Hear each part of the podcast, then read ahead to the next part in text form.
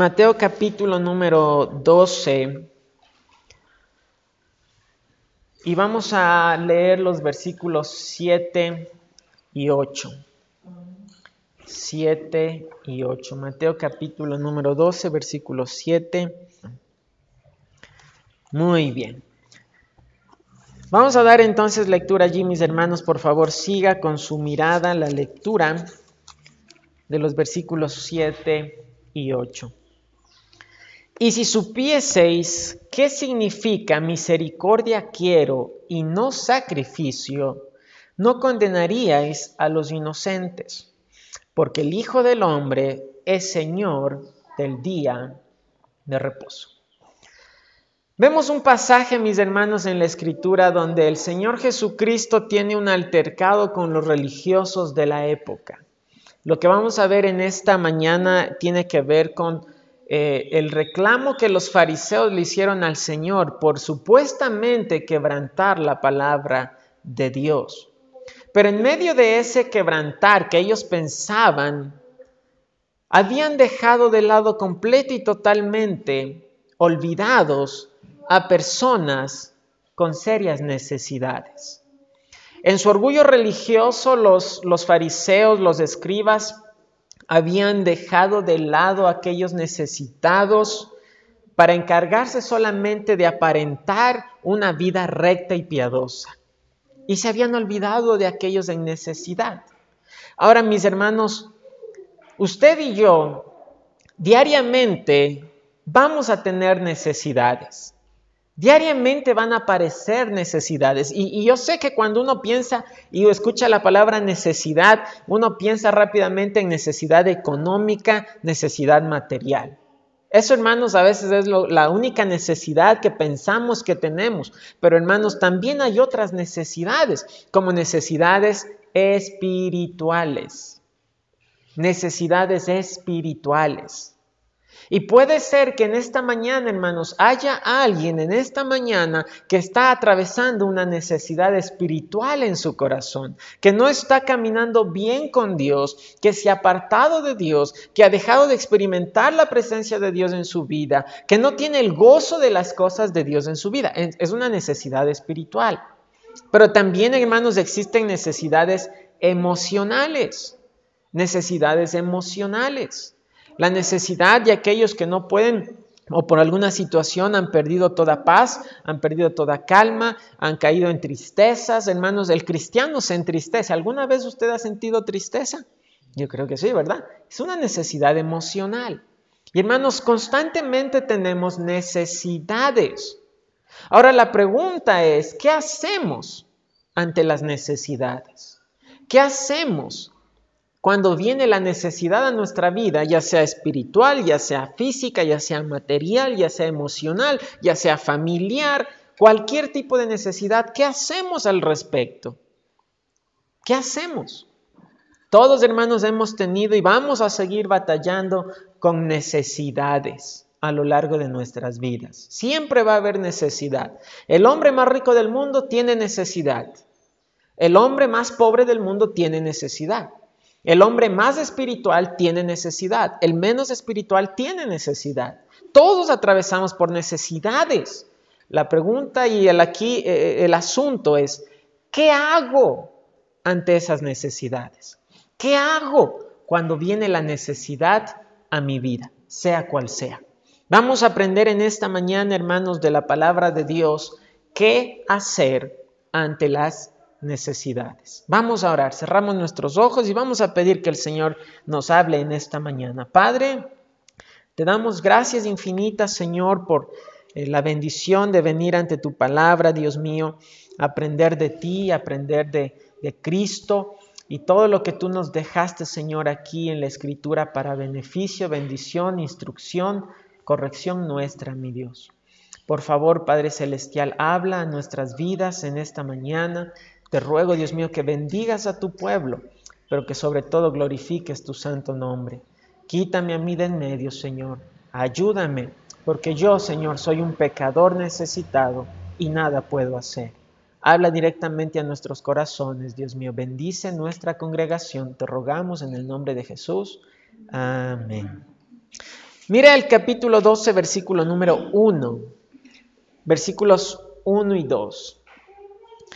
En aquel tiempo iba Jesús por los sembrados en un día de reposo.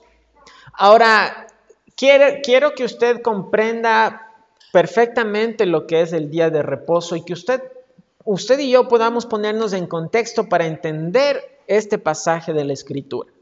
El día de reposo era un día dado por Dios en el cual había que descansar.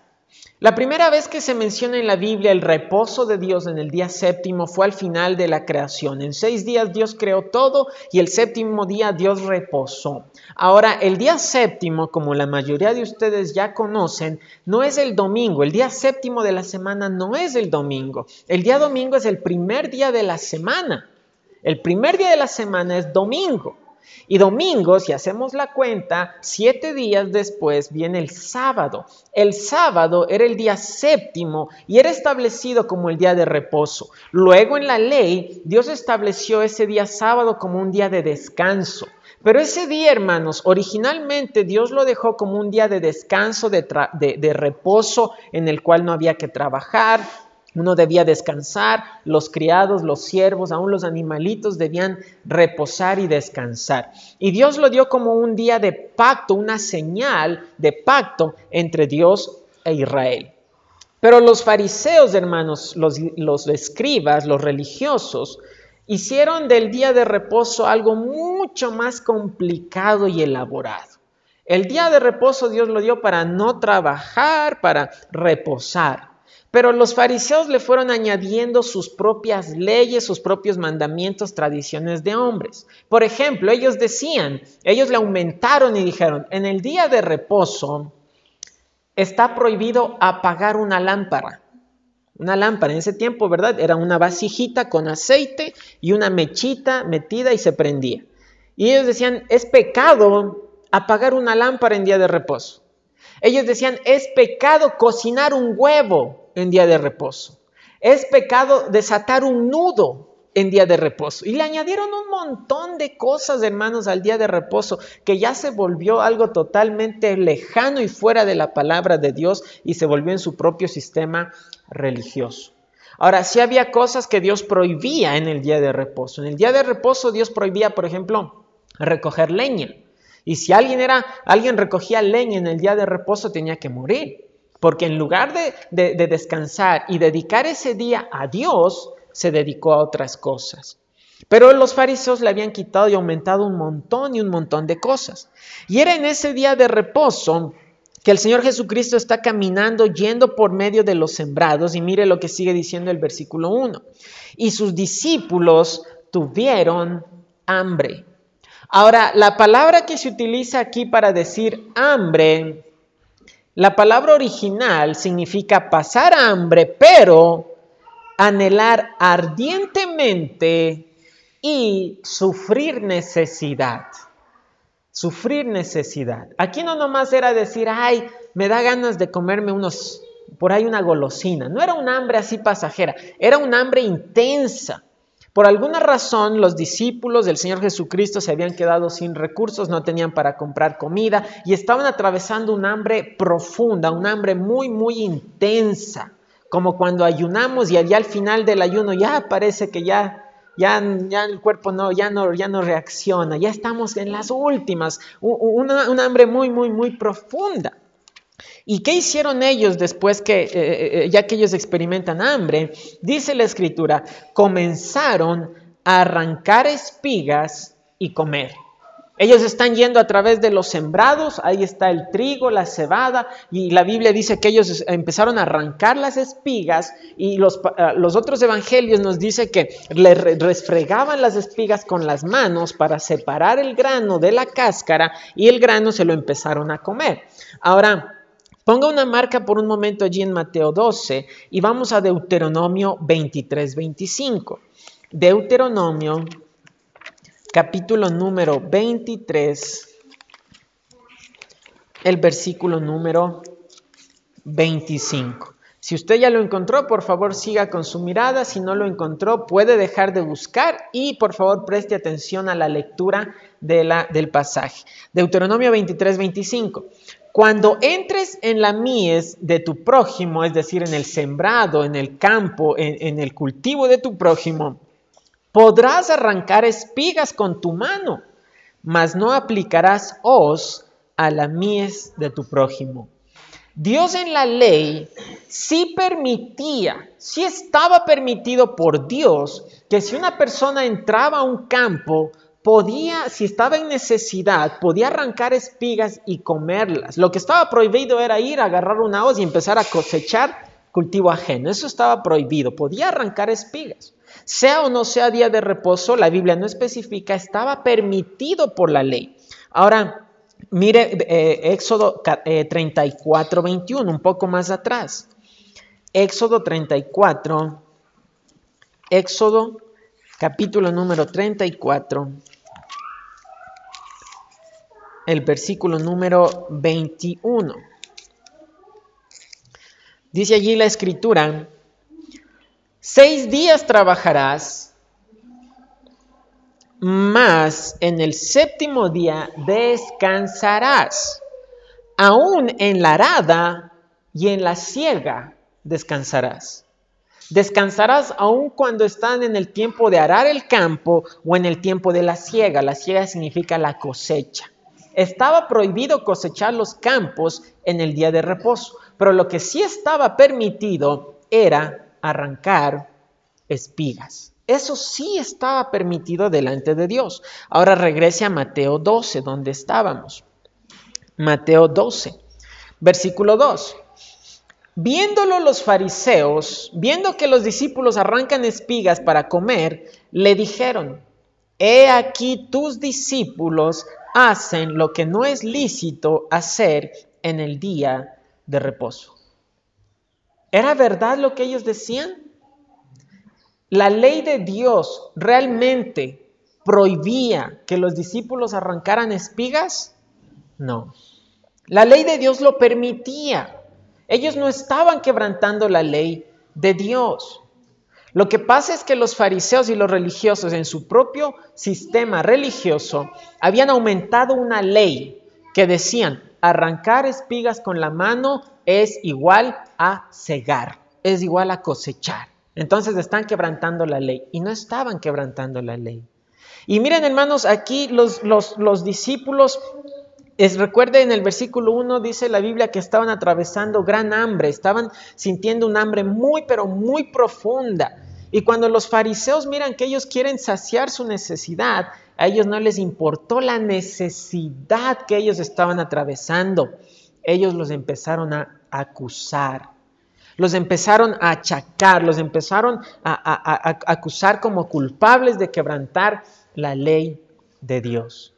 Ellos están atravesando una necesidad. A los religiosos, escúchenme hermanos, a los religiosos no les importó. No les importó a ellos lo que los discípulos podían estar sintiendo de hambre muy profunda, a ellos no les importó. Hermanos, Dios nos libre Dios nos libre de ver a una persona en necesidad y a nosotros no importarnos. Dios nos libre, hermanos, de nosotros ver a una persona o saber de una persona que está atravesando alguna necesidad y a nosotros no importarnos. Y recuerden, no estoy hablando nomás necesidades físicas, sino también emocionales y espirituales. Los fariseos no les importó que esos estén muriendo de hambre, que estén sintiendo un hambre muy profunda, no les importó y ellos dijeron, no, lo que, lo que pasa es que están quebrantando la ley y punto, así se mueran de hambre, pero están quebrantando la ley. Y mire lo que el Señor Jesucristo les dice, verso 3, pero Él les dijo, ¿no habéis leído lo que hizo David cuando Él y los que con Él estaban tuvieron hambre? Como entró en la casa de Dios y comió los panes de la proposición, que no les era lícito comer ni a él ni a los que con él estaban, sino solamente a los sacerdotes. El Señor regresa allí al, Antiguo Testamento y les dice, ustedes recuerdan cuando el rey David estaba huyendo de Saúl Y él y los que con él estaban tuvieron hambre. Y se acercaron a los sacerdotes y les dijeron, ¿tienen algo de pan para comer? Los sacerdotes dicen, aquí nomás tenemos pan sagrado, el pan de la proposición. Y dijeron, pero lo daremos si, si están limpios, si no han estado en pecado. El pan de la proposición, hermanos, era un pan que se ponía delante de Dios en el lugar santo, en la mesa del pan de la proposición, y eran doce panes hechos con la mejor calidad de harina y se ponían en orden en dos hileras. Y al siguiente día sábado se cogían panes recién horneados y se cambiaban, se ponían los panes frescos y los panes que ya no estaban frescos se retiraban. Y solamente los sacerdotes podían comer ese pan. Por la ley solamente los sacerdotes podían comer ese pan. Pero cuando viene el rey David con una necesidad, el Señor Jesucristo les dice, miren, aquí alguien estaba en necesidad y esa necesidad era más importante y sin importar que ellos no, no, no eran sacerdotes, igual se les dio a comer ese pan porque estaban en necesidad.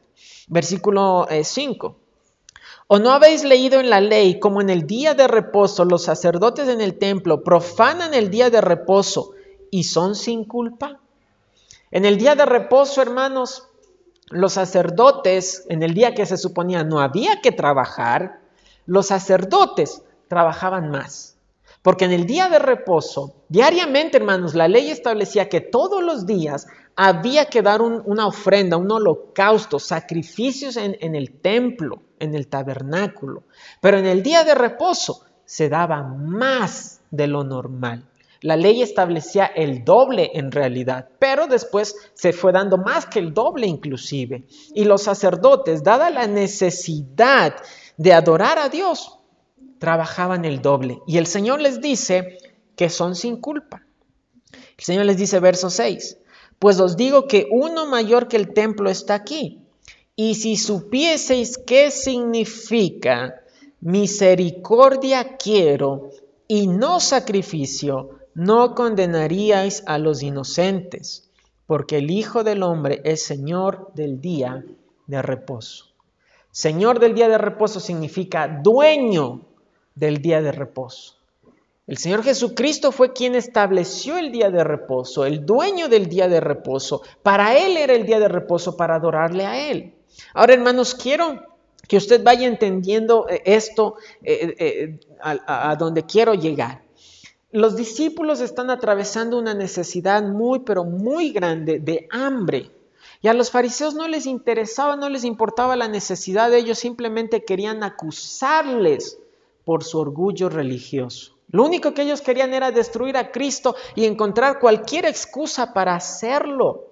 Y a ellos no les importó si alguien estaba pasando necesidad, si alguien estaba atravesando momentos duros. Ellos se aferraron a su orgullo religioso y con esa excusa poder acusar a otros. Lamentablemente, hermanos, nosotros hacemos eso muchas veces. Recuerden, no le hablo de necesidad física nada más, también le hablo de necesidad espiritual. Y a veces, hermanos, vemos a un hermano, vemos a una hermana, vemos a una familia que están batallando, se han alejado del Señor, no están comprometidos, los vemos en la calle participando de cosas que no deberían, vemos a sus hijos que no están caminando bien y nosotros, que somos los santos y los ungidos y los perfectos que caminan en el camino del Señor, nos damos el derecho de señalar a esa familia y acusarle, deberían estar caminando bien y nos creemos que nosotros estamos bien. Que eh, yo no sé, tanto tiempo que tienen ya en la iglesia y todavía no pueden ser fieles a congregarse. Y a veces, hermanos, actuamos igual que los fariseos. Si, eso, si una familia, si una persona no está siendo fiel en las cosas de Dios, no está caminando fielmente en las cosas de Dios, significa que tiene una pobreza espiritual, está pasando una necesidad espiritual. Y en lugar de nosotros ayudarles, en lugar de nosotros mirar su necesidad, lo que hacemos es simplemente acusar, creyendo que nosotros somos más comprometidos, más santos, estamos mejor en las cosas de Dios. Y hermanos, no es que estamos mejor en las cosas de Dios, somos fariseos y religiosos porque los fariseos y los religiosos acusaban a aquellos en necesidad.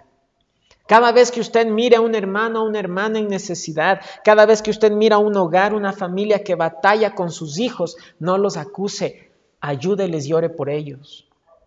No, no, los, no los señale, eh, yo no sé esa familia, ah, ya, ya no sé, ah, ya ellos, y, y, ya, ya para qué insistir, ya para qué visitarles, ya para qué animarles, si al final no quieren pastor.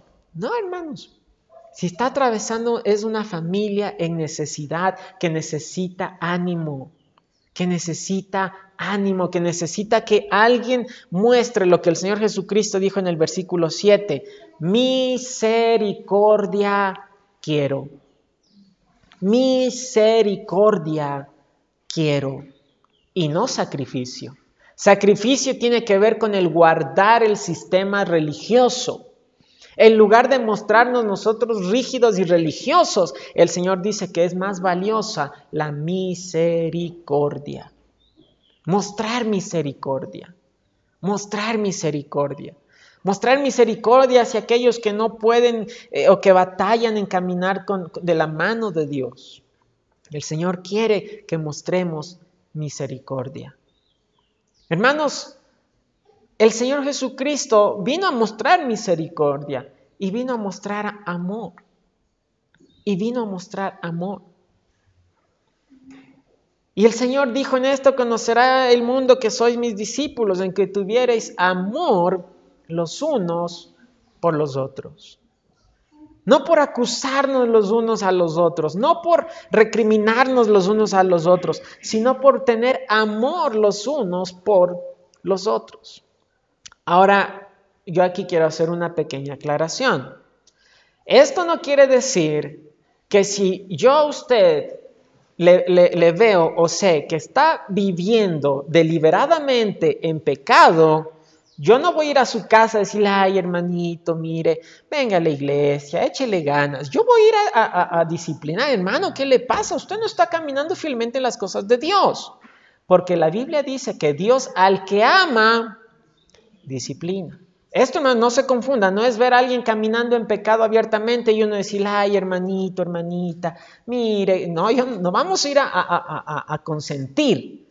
El amor también es disciplina a veces, pero es por misericordia, es porque anhelamos ver a una familia, a una persona caminando en las cosas de Dios. Yo he tenido que llamar la atención a hermanos y jóvenes, pero porque los amo. Porque les amo, miren, no está bien, no haga eso, eh, haz esto, compórtate. Yo lo he hecho, pero porque amo a mis hermanos. Pero debemos mostrar misericordia. Misericordia quiero y no sacrificio. Y luego, hermanos, la Biblia nos relata un suceso para confirmar, ¿verdad? Para recalcar. Verso 9.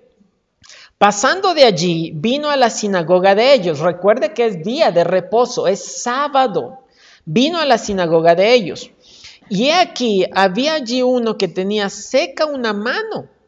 Los otros evangelios nos dicen que tenía la mano paralizada y nos dice otro evangelio específicamente la mano derecha. Tenía la mano derecha paralizada, seca. No podía mover, no podía trabajar, no podía trabajar correctamente con una mano paralizada y seca. Yo recuerdo, hermanos, hace unos más de un año que, que Mati tuvo su accidente, se cayó enyesado y usted sabe, ¿verdad? un miembro inmovilizado se, se paraliza.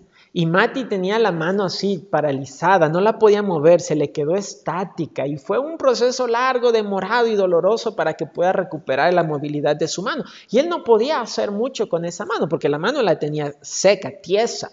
Yo mi hombro cuando me caí igual, hermano, no podía ni alzar el brazo, no podía mover, era algo, algo feo. Si usted ha pasado por algo así, sabe lo que es tener una mano, un miembro paralizado. Y este hombre tenía una mano paralizada. Eso implica que al ser la mano derecha, eh, muy probablemente no podía trabajar bien, no podía desempeñarse, no, no, no podía hacer su vida normal.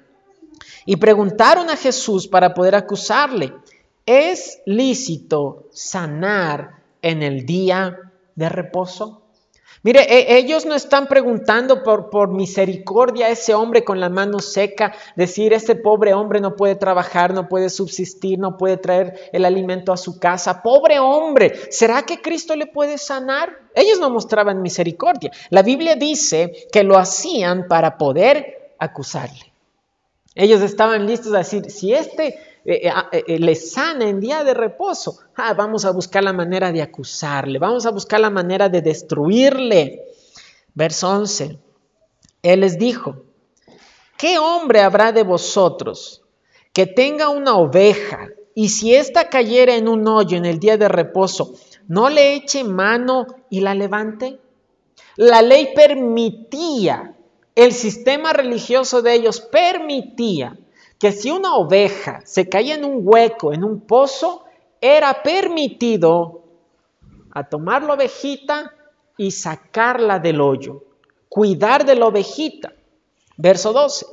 Pues cuánto más vale un hombre que una oveja, por consiguiente es lícito hacer el bien en los días de reposo. Ellos pensaban en su sistema religioso, está permitido sacar una oveja de un hoyo, pero no está permitido sanar a este pobre hombre con la mano paralizada que no puede hacer nada. Y hermanos, qué triste que los fariseos permitían y se preocupaban por el bienestar de una oveja. Tenían más misericordia por una oveja que por una persona. Y hermanos, hoy en día vemos la misma, eh, eh, eh, la misma, este, ah, no sé ni qué palabra usar, hermanos, la misma contradicción en el mundo. Hermanos, yo veo cómo se hace campaña y está bien hasta cierto punto de, eh, maltrato animal, pobrecitos los animales. Y si alguien maltrata a un animal, le demandan, le ponen una denuncia, le quitan al animalito, el animalito va a un refugio. Todo mundo se preocupa por el cuidado de los animales, pero nadie se preocupa por miles de niños que son abortados todos los días. Ahí sí es derecho de ella, es libre elección. Ella tiene derecho de elegir en su cuerpo. Ese niño puede morir, pobre, no pasa nada, pero hay pobrecito un animalito. Yo estoy de acuerdo en el cuidado de los animales, pero hermanos, ¿qué vale más? El Señor dice, ¿no vale más un hombre que una oveja? ¿No vale más un hombre que una oveja?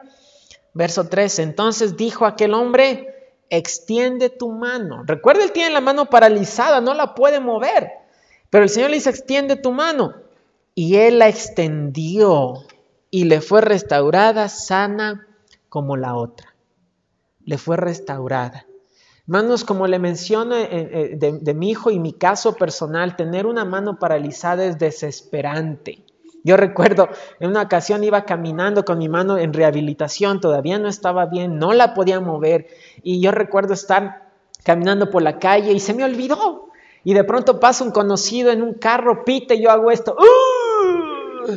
Fue un dolor horrible porque el brazo estaba paralizado, intenté moverlo y me dolió hasta el alma, se me olvidó. Es horrible no poder mover, extender el brazo, hermanos. Si usted está sano con sus cuatro miembros, dele gracias a Dios. Hasta que uno no pierde esa movilidad, uno no sabe lo que tiene, hermanos.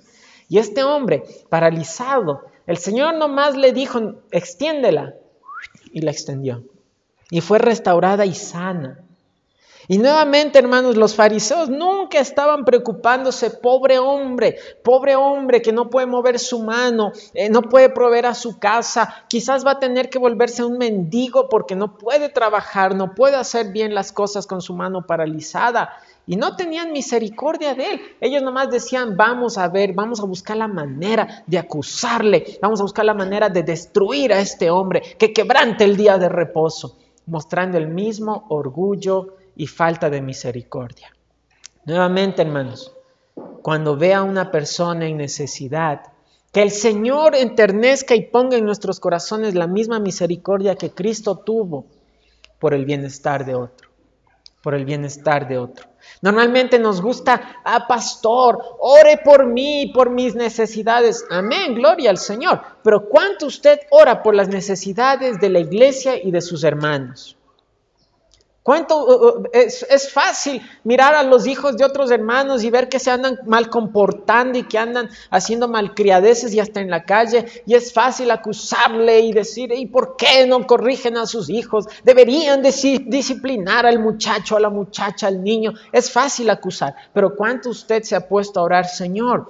Toca el corazón de ese muchacho, toca el corazón de esa muchacha. Señor, dale sabiduría a los padres para guiar a ese niño, a esa niña en el camino de Dios. ¿Cuánto, eh, hermanos, es fácil venir? Ay, en la iglesia no hay esto, en la iglesia falta esto, y en la iglesia eh, no hay la clase todas las semanas, y, y debería haber esto en la iglesia. Es fácil. ¿Por qué no, Señor, eh, dale sabiduría al pastor y levanta obreros en la iglesia para que se pueda cubrir esta necesidad? Y Señor, si tú me quieres usar a mí, ponme en mí ese deseo, esa carga y la capacidad de hacer un buen trabajo y de ser... Hermanos, criticar es fácil. Mirar las necesidades ajenas y criticar es fácil. Pero hermanos, ¿por qué no podemos mostrar misericordia? Y hermanos, le ruego de todo corazón si usted ve a mis muchachos alguna vez hacer algo incorrecto, a mí me va a doler, yo ya sé que es algo incorrecto. Simplemente le agradecería de todo corazón que en lugar de criticarles, ore por ellos. Porque es fácil ver, ay, son hijos de pastor, entonces deben ser perfectos y comportarse intachablemente. Y son simples seres humanos, hermanos. El ser hijo de pastor no es estar en un, en un estante de perfección y santidad. Siguen siendo eh, seres humanos con falencias, eh, luchas, pecado, tentación. Yo le agradezco su misericordia. Hermanos, debemos mostrar eso que Cristo vino a, enseñar en el verso 7. Misericordia quiero y no orgullo religioso, no sacrificio, no, no ese orgullo de que yo soy mejor que otro. Misericordia quiero. Y les dice en el versículo 7 eh, eh, que si supieseis qué significa misericordia quiero y no sacrificio, el Señor dice, no condenaríais a los inocentes. Los discípulos no estaban quebrantando ningún mandato de Dios y aún así siendo inocentes los fariseos los estaban criticando y acusando. A veces, hermanos, nosotros por nuestro orgullo acusamos a gente inocente. Gente que no, no, no, no, no ha hecho nada malo, gente que, que eh, eh, no es que esté haciendo las cosas en pecado y simplemente los acusamos porque pensamos que nosotros somos mejores. Misericordia quiero. Y después desde el versículo 14 en adelante, el Señor nos deja ver precisamente el carácter y el espíritu con el cual Jesucristo vino a hacer la obra. Y salidos los fariseos tuvieron consejo contra Jesús para destruirle. Ahí está. En su orgullo ellos nomás querían acusar y destruir. No les interesaba mostrar misericordia a los necesitados. Sabiendo esto Jesús se apartó de allí y le siguió mucha gente y sanaba a todos. Y les encargaba rigurosamente que no lo descubriesen para que se cumpliese lo dicho por el profeta Isaías cuando dijo, He aquí mi siervo a quien he escogido mi amado en quien se agrada mi alma. Pondré mi espíritu sobre él y a los gentiles anunciará juicio. No contenderá. Eso significa no peleará, ni voceará, no gritará, ni nadie oirá en las calles su voz. Este, eh, miren hermanos, el espíritu con el cual Cristo vino a, a predicar la palabra de Dios. Y es un ejemplo a nosotros. Hermanos, cuando salimos a ganar almas, o le predique el Evangelio a alguien, o aun cuando es necesario por amor eh, ayudar a algún hermano eh, reprendiendo el pecado, el Señor Jesucristo vino a hacer lo mismo, pero Él no vino a, pelear. Nosotros no vamos a ganar almas, ¿verdad? Oiga usted, vil pecador, malvado, condenado al infierno, usted, no, ¿verdad? Cristo no vino a pelear. Y, la gente nos responde, ¿no? No, ustedes hermanitos, locos, aleluya, y nosotros le devolvemos ahí, ¿qué le pasa, católico idólatra? No, ¿verdad? El Señor no vino a pelear, Él no vino a contender, Él no vino a gritar. Imagínese que los vecinos oyéndole al hermanito ahí, eh, gritándole al vecino porque dice que por predicar el Evangelio. Cristo no vino a gritar, no vino a pelear. Y dice el verso 20, la caña cascada no quebrará. ¿Qué significa la caña cascada? La caña cascada significa una caña, una rama que recibió un golpe y fue partida, pero que no se desprendió completamente. No se partió en dos. Todavía hay algo que le sostiene, todavía hay algo que, que mantiene unida la caña. Está frágil, fue, recibió un golpe, tiene una, una, ah, está eh, quebrada, resquebrajada, pero no se ha roto totalmente, está frágil. ¿Y qué vino a hacer Cristo? Cristo no vino a quebrar la caña frágil. Si usted mira a un hermano o una hermana que está caminando frágil en las cosas de Dios, nuestra tarea no es terminar de darle para que se termine de romper de una vez por todas. Nuestra tarea es fortalecer, nuestra tarea es animar, nuestra tarea es impulsar, restaurar, sanar. Sigue diciendo el verso 20, y el pábilo que humea no apagará. ¿Cuál era un pábilo que humea? Como mencioné hace un ratito, las lámparas de ese tiempo eran vasijas, se ponía una, una vasija con aceite y se metía una mecha, un pedacito de tela que toque el aceite. la tela iba absorbiendo de a poquito el aceite y eso se iba quemando. Cuando uno prendía, lo que se iba consumiendo era aceite, aceite, aceite y la tela no se consumía. Pero cuando ya se acababa el aceite, ahora sí ya no había que quemar, la tela se empezaba a quemar. Y ya no alumbraba, ya no era una llama, ya no era luz. Se empezaba a quemar la tela, pero a dar mal olor y a echar puro humo. Ya dejó de alumbrar, ya dejó de, dar luz. Ahora nomás da mal olor y, y nada de luz.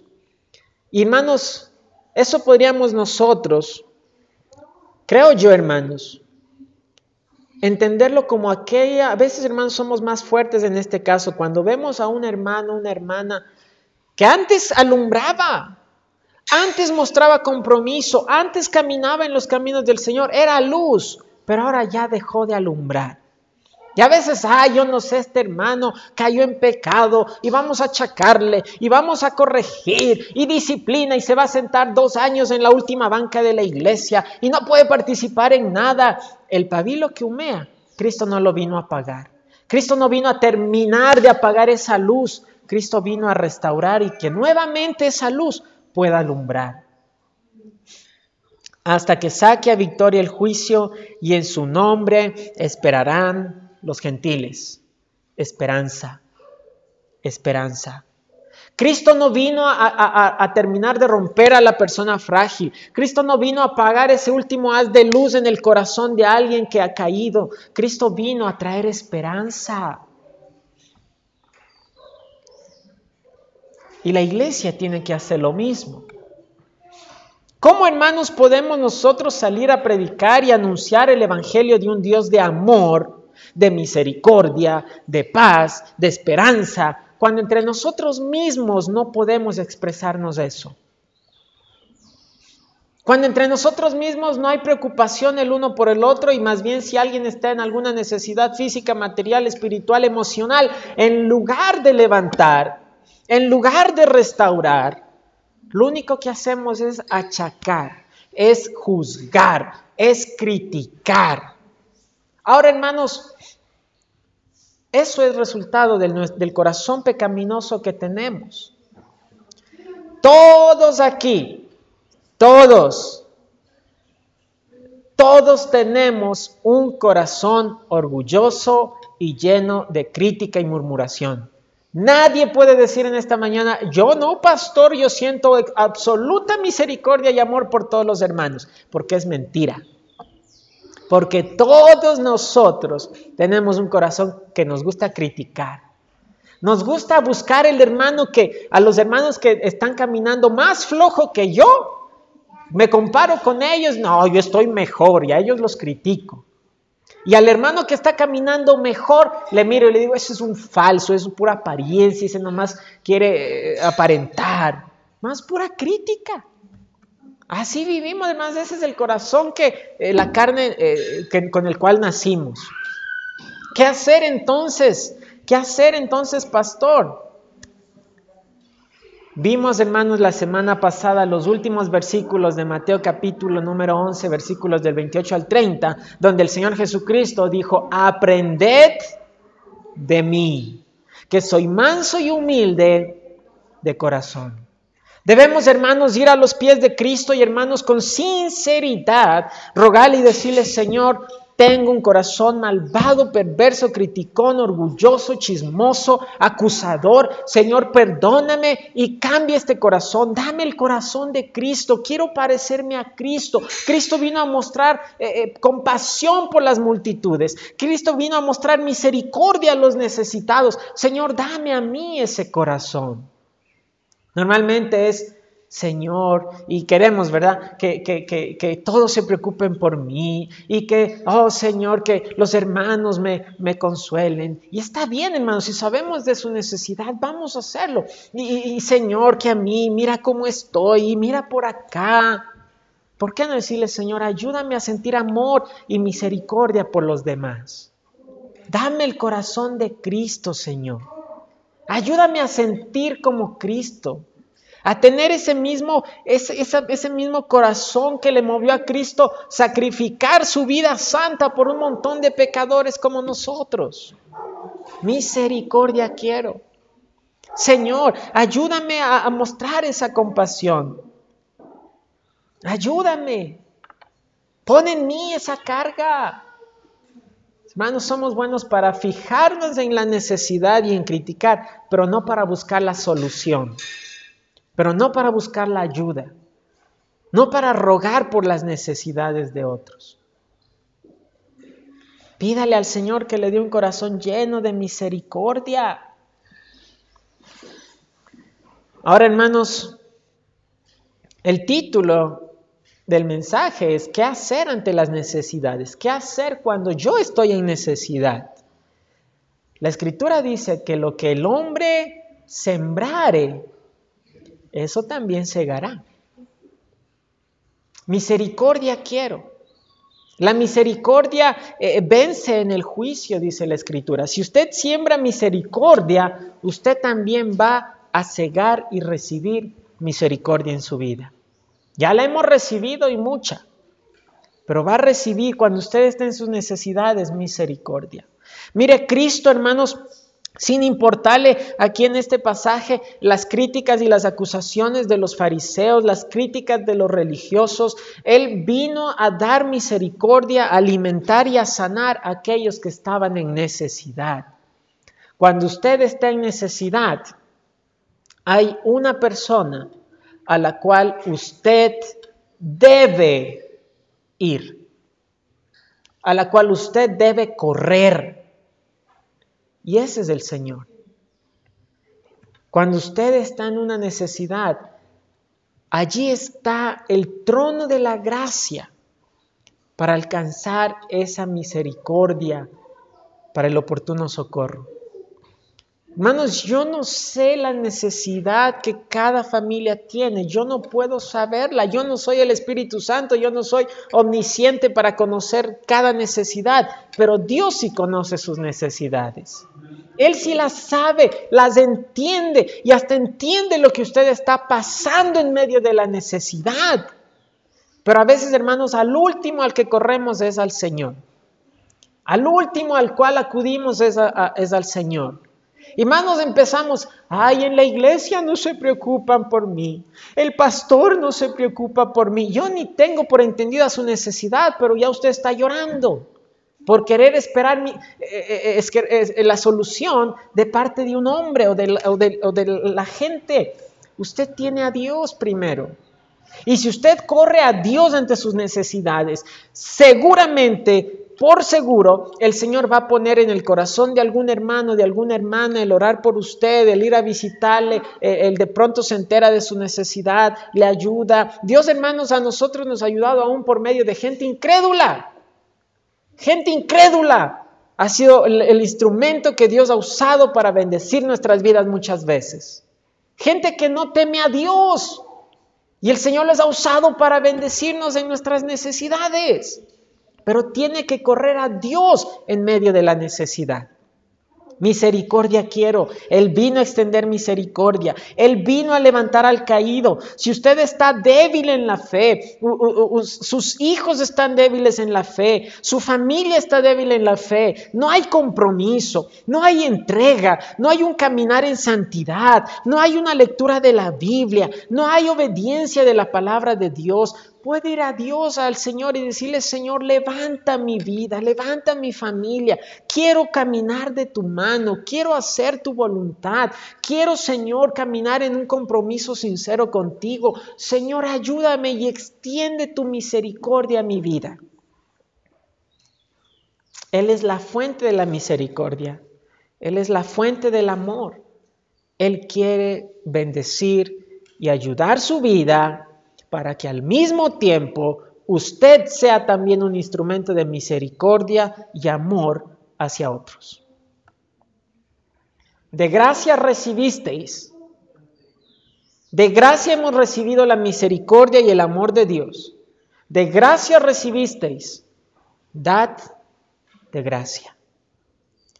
Dad de gracia. Muchas veces batallamos ante las necesidades, hermanos, no porque no haya solución, no porque no haya esperanza, simplemente porque no vamos a aquel que es la esperanza. No vamos a aquel que tiene la esperanza para las necesidades de nuestro hogar, de nuestras vidas. Yo he visto, hermanos, a lo largo de estos años, gente buscar y hacer las mil malabares y, buscar la solución por su cuenta y quejarse y chismear eh, en lugar de ir al Señor, quejándose de sus necesidades. Hermanos, de pasadita, aquí no debería haber ni un solo hombre, varón, esposo y padre quejarse por las necesidades porque para eso Dios le puso en su casa. No para que se queje de las necesidades, para que usted sea el cabeza proveedor y quien busque la solución, quien busque a Dios y quien sea quien trae la solución a casa. Que no haya aquí un hombre que vaya a quejarse, ay, estamos así, ay, estoy acá, ay, por acá, pastor, ay, pastor, mi esposa, ay, pastor, mi hijo, ay, pastor, esto, ay, pastor, aquí. Para eso está usted, para ser líder, para ser cabeza para buscar a Dios en medio de la necesidad. Vamos a buscar a Dios, le vamos a echar ganas y vamos a salir adelante porque tenemos un Dios todopoderoso. Pero esa es su tarea, varón. A veces la esposa la que, mijito, mira acá, oremos, busquemos, y el otro de, de necio, ¿no es cierto? No, es que en la iglesia deberían ayudarnos. Busque a Dios. La iglesia está para ayudarle. Busque a Dios. Y si es la voluntad de Dios, Dios va a poner carga en la iglesia para ser el medio de bendición. Y si no, Dios le va a bendecir de cualquier otra manera, pero es Dios, no la iglesia. No es el pastor, es Dios. ¿Tiene necesidades? Vaya a la fuente. En el monte de Jehová será provisto. Por eso desde allí se mencionó Jehová Jireh, Jehová proveerá, Jehová proveedor. No es, el hombre, es Dios. Tiene necesidades, corra a Dios, vaya a Dios, busque a Dios y sea usted un instrumento para la misericordia y el amor de Dios hacia otros. No critique, no juzgue, no murmure, no se queje, sea misericordia y amor para otros también. De gracia recibisteis, dad de gracia. Si, supieras lo que significa misericordia, quiero que el Señor nos ayude, hermanos. Que el Señor nos ayude a parecernos cada día más al Señor Jesucristo. Que el Señor cada día ponga en nosotros y en nuestros corazones esa misericordia y ese amor que estaba en el corazón y que está en el corazón de Cristo y que se refleje lo mismo en nuestras vidas. Que el Señor nos ayude porque de nosotros no viene esto. Nosotros no podemos cambiar nuestro corazón duro, malvado, criticón, murmurador, para nosotros tener un corazón misericordioso. Es obra de Él. Es obra de Dios. Vamos a orar. Cerramos nuestros ojos, inclinamos nuestro rostro y vamos a orar.